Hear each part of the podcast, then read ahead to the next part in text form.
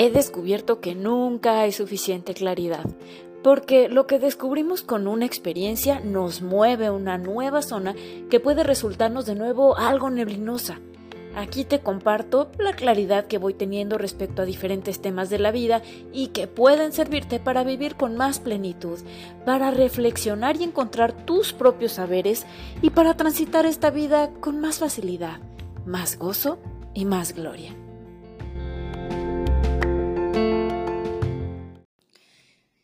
Bienvenida, bienvenido.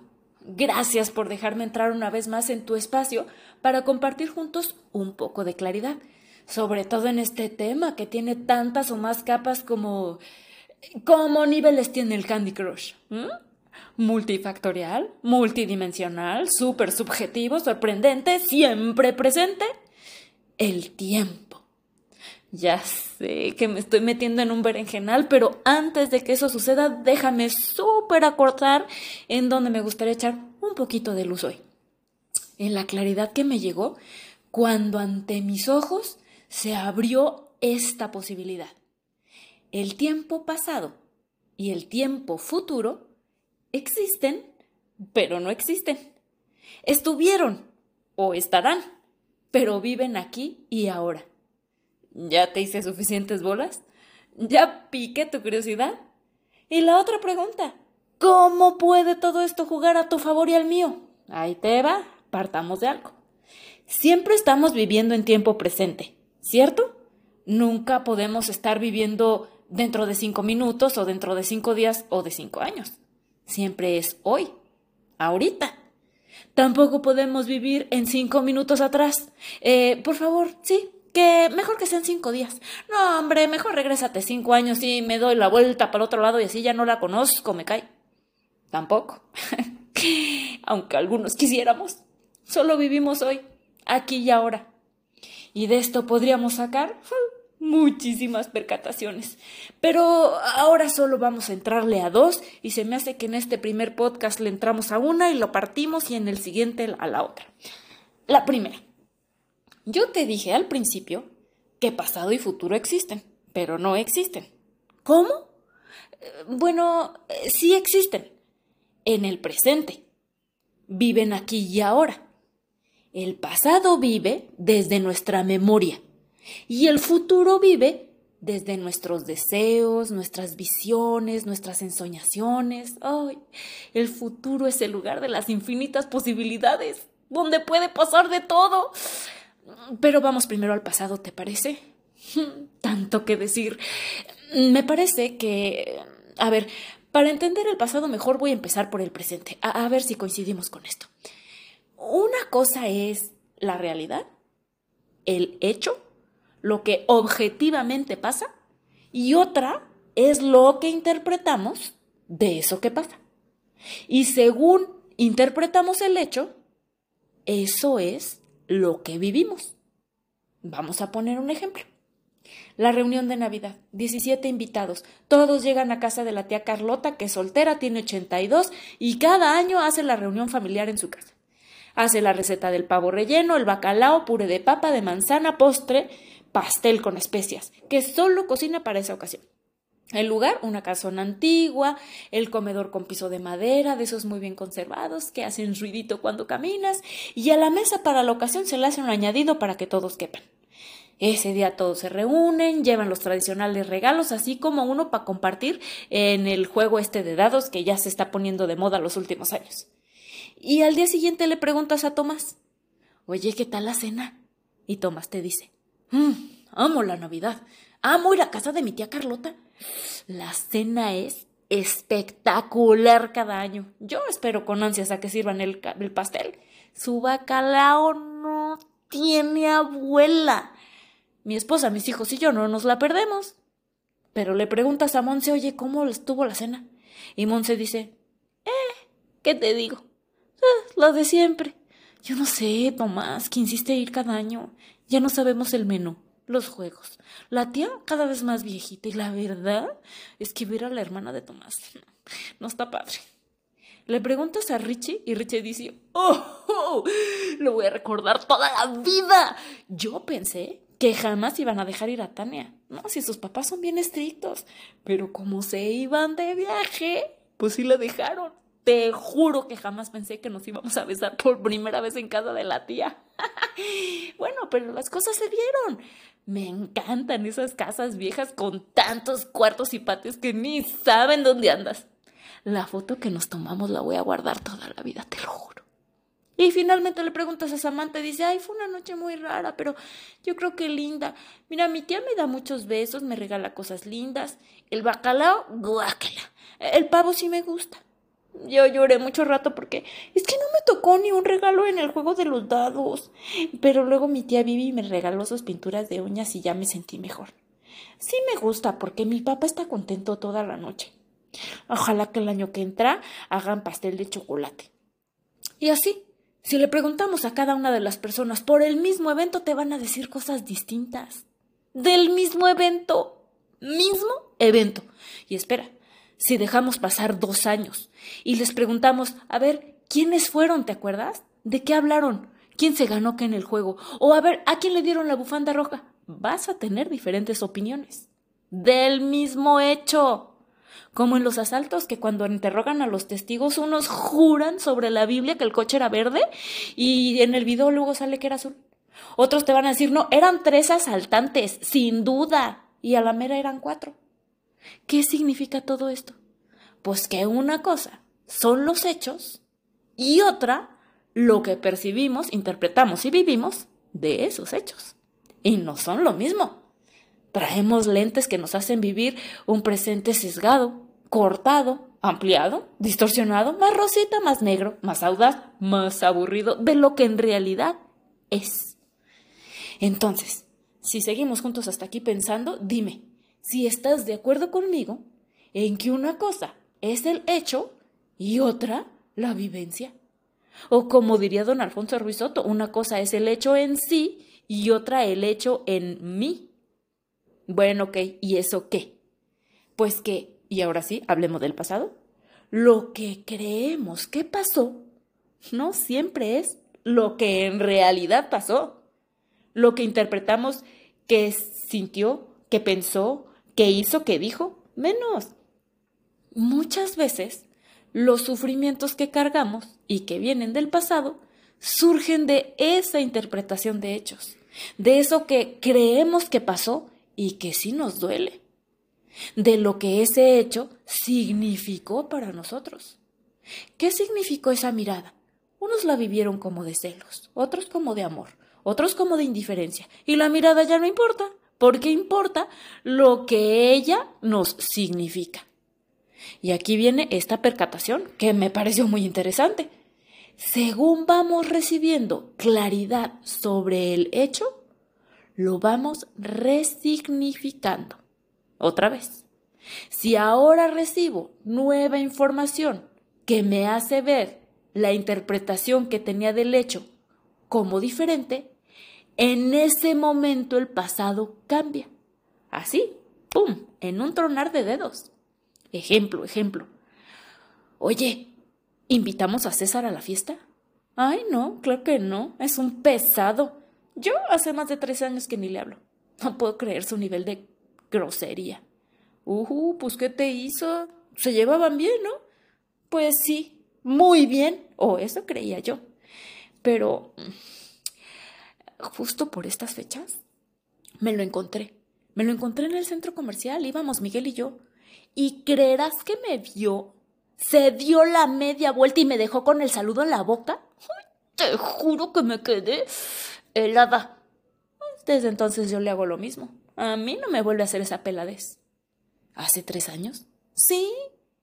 Oye, ¿y si sabías que más o menos hace tres años a César, por estas fechas, lo operaron de cataratas? Ya casi no veía. No. Pues ahorita que lo estás diciendo esa vez, traía bastón. De hecho, le iba a preguntar si tenía algo. Ya ni me acordaba de eso. Y claro, no se requirió más que un poco de claridad para que ahora la señora olvidara el rencor que tenía contra César. El pasado se resignificó. Hay eventos que vivimos Bueno, hay de todos, hay chiquitos, medianos, grandes, pero hay unos que mueven toda nuestra existencia. Una muerte, una separación, un accidente, una pérdida de empleo, o ganarte la lotería, o un viaje, o casarte. Y que en el momento vivimos esos hechos como cosas maravillosas o como cosas trágicas y terribles.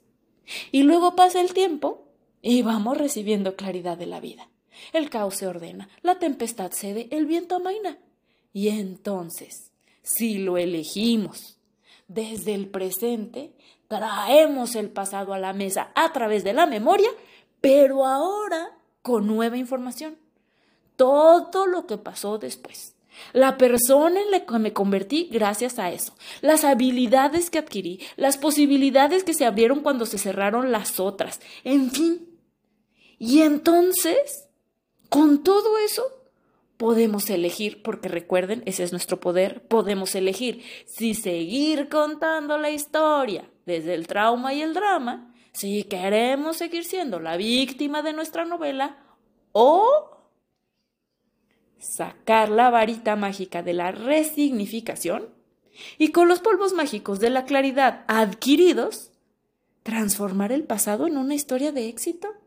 En ese viaje del héroe que pasó por momentos intensos y desafiantes y que salió adelante, que se transformó en esa nueva y maravillosa persona que ahora lo está contando todo. Yo creo que voy a dejar el futuro para el siguiente episodio. Mientras tanto, te invito a pensar.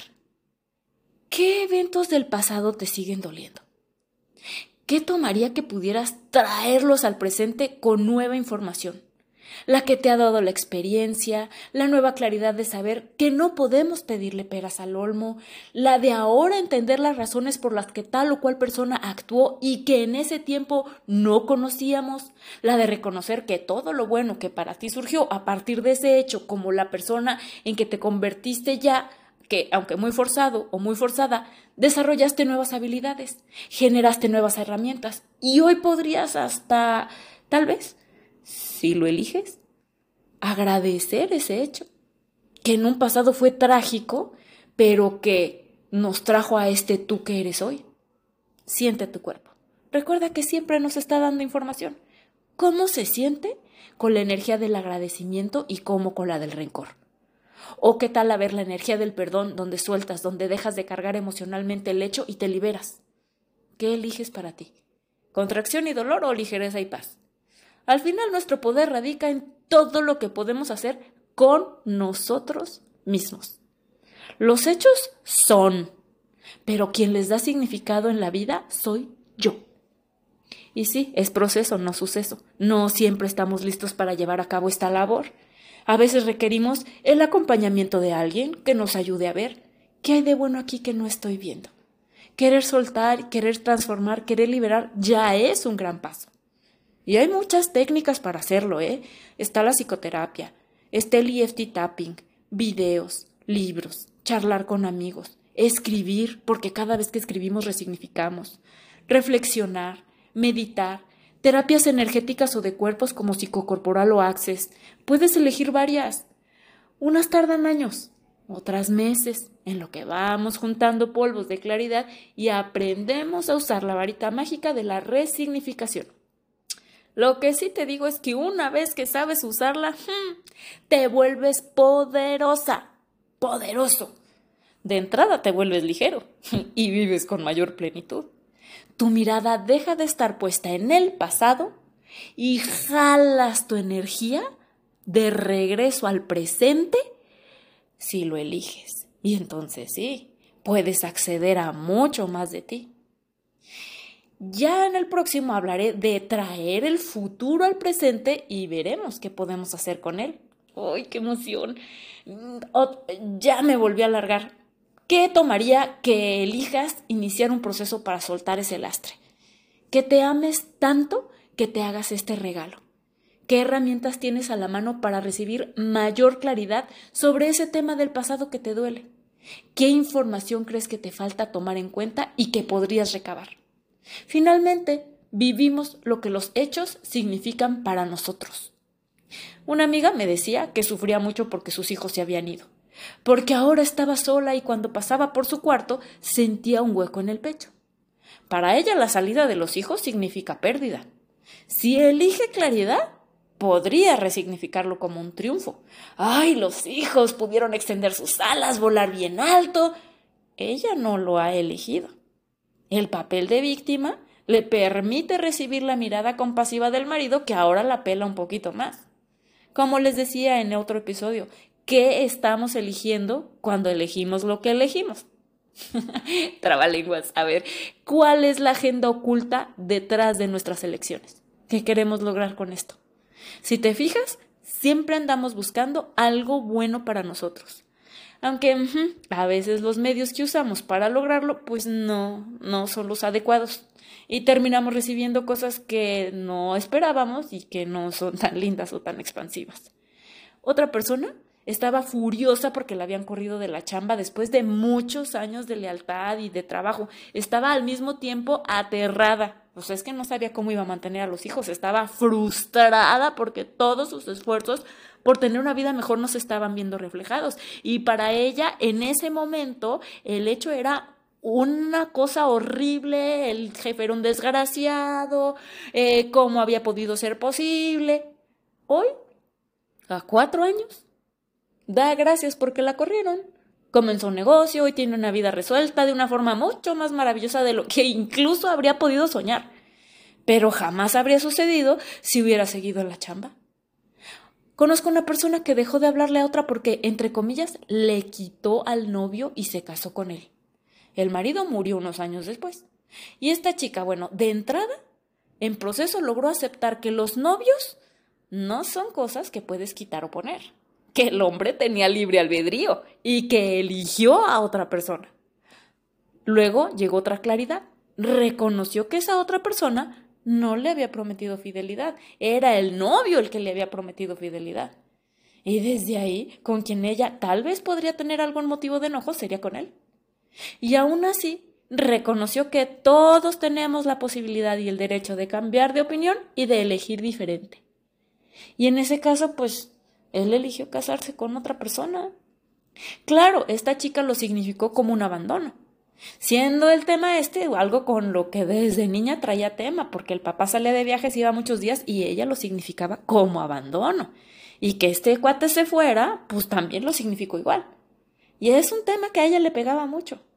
¿Te fijas cómo fueron surgiendo capas y capas de claridad poco a poco? No surgieron en un segundo, pero cada vez que una de ellas aparecía, iba resignificando y entonces iba soltando el dolor, el enojo, el sentimiento de abandono y terminó sintiendo alivio por no haberse casado con él, pues ya sería viuda y habría tenido que sufrir un dolor aún mayor. O bueno, por lo menos así lo eligió ella significar y eso le dio paz. Un último ejemplo. Última y nos vamos. Esta mujer que vivió un abuso por parte de su primo estando ella con seis añitos, el primo ya un adolescente. Vivía sintiéndose no merecedora, tenía novios que no la valoraban y ella sí sentía un poco que así debía ser porque, pues si ni su mamá la protegió, que no le hicieron nada al primo, que siguió yendo a la casa de la abuela por un buen tiempo y nadie hizo nada. No le creyeron. Su mamá a la fecha la ponía en último lugar. ¿Qué haces con eso? Tal vez estés sintiendo ahorita que esto es una infamia, tal vez sientas enojo o impotencia por esa pobre niñita y me dirías, a ver, a ver, ¿cómo resignificas eso? Pues, ¿qué crees? Sí se puede. La vida es lo que eliges que los hechos signifiquen. Y la claridad ayuda. En ese particular caso, la claridad fue llegando poco a poco en sesiones terapéuticas entendió que su mamá sí debió haber estado ahí para cuidarla y que no lo estuvo y que por tanto ella no era culpable. No había tampoco provocado nada. Y es que sus recuerdos le hacían dudar si ella habría hecho algo para provocar al primo, con seis añitos. Se dio cuenta que nada de estas teorías eran reales. También pensamos en que su mamá trabajaba todo el día para mantenerlos y que el único lugar donde la mamá veía que podía dejarlos por la tarde era en casa de la abuela que podría haber elegido salirse de ese trabajo y haber buscado otro donde sí pudiera cuidarlos? Sí, porque siempre podemos elegir. Pero esa elección su mamá no la veía posible en ese momento con los recursos que contaba y la chamba que tenía le daba seguro médico a los abuelos y a los hijos. Que podía haber elegido echarse el pleito con la hermana mamá del primo, que podía haber agarrado al primo y meterle un susto, sacarlo, hacer muchas cosas. Sí, sí lo podría haber elegido y no lo hizo. No hay tanta claridad de qué habría pasado si ella hubiera elegido eso. ¿O qué sentía la mamá que podía haber pasado si hubiera elegido eso? ¿Cuáles habrían sido las consecuencias? Pero lo que sí pudimos fue echar luz sobre la infancia de esa mamá y ver desde dónde estaba eligiendo lo que elegía. Cuáles seguían siendo sus miedos, sus dolores, sus abandonos, su manera de significar el mundo, esto del papel de la mujer, y en fin, todo eso que nos vamos creyendo del mundo y que nos mueve desde patrones no elegidos, impuestos por una sociedad, por una familia, etc. Pudimos trabajar en el presente quién es ella y dónde está su valor. Hubo un proceso para soltar y sanar. El paso uno fue elegir sanar. Uy, ya ni hablamos de cómo el cuerpo recibe estos significados, cómo libera cuando resignificamos, hasta por salud vale la pena. Y tema de otro podcast. ¿Quién eres y cómo te vives en el hoy? Depende en parte de cómo significas tu pasado, cómo capitalizas las experiencias.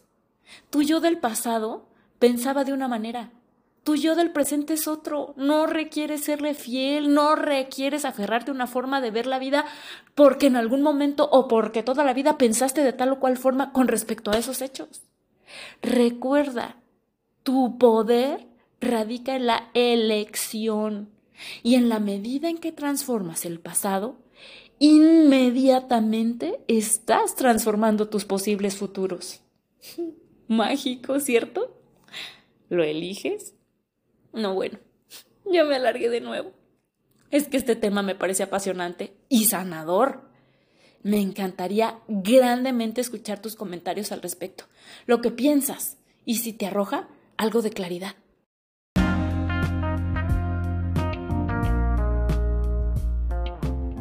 Yo soy Gigi Verduzco.